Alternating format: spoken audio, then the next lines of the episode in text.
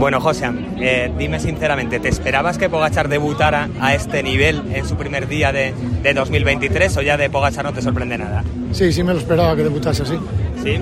Eh, ¿qué, ¿qué, puede significar esto para, para Tadei?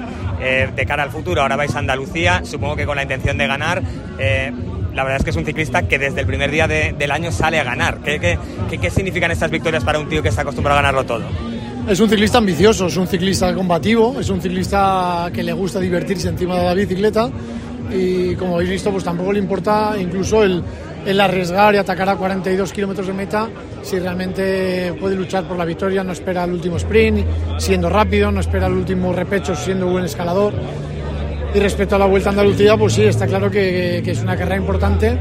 Sabíamos eh, que Tadei tenía buenos números, similares a sus mejores números, eh, parecidos, pero sin hacer un entrenamiento en altura, sin hacer, digamos, un entrenamiento tan específico como estos años.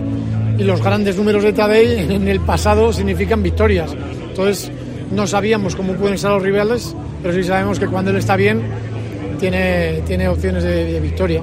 ¿Sabéis lo que es ganar en la Estrada de Bianche o ya habéis ganado aquí en la clásica Jaén Paraíso Interior? ¿Le ves similitudes a estas dos carreras o, o son muy distintas? Son distintas, absolutamente, y las victorias son absolutamente diferentes.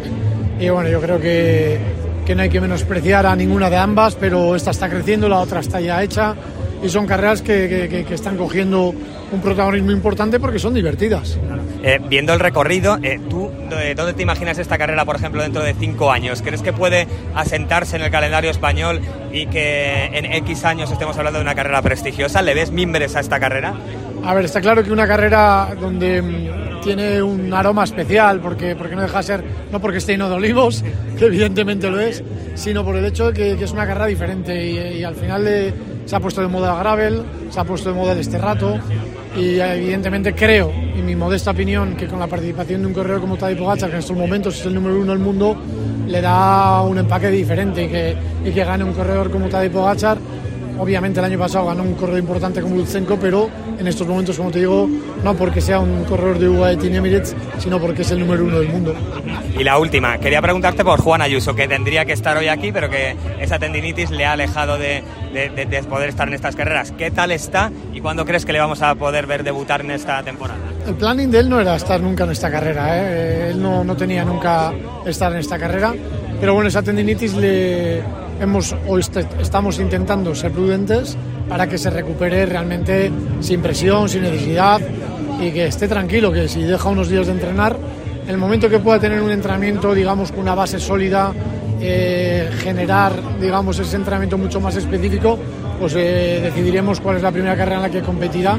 Pues sobre todo lo que queremos es que continúe como está ahora, haciendo ya unos kilómetros en bici, aunque ahora de forma tranquila, pero el momento que lo haga de forma más sostenida y mucho más específica, tomaremos la decisión de la ¿Y qué, ¿Y qué esperas de él este año? Porque el año pasado, con 19 años, tercero en la Vuelta a España, ¿qué esperas del segundo año en la élite de, de Juan Ayuso? ¿Qué le vas a pedir?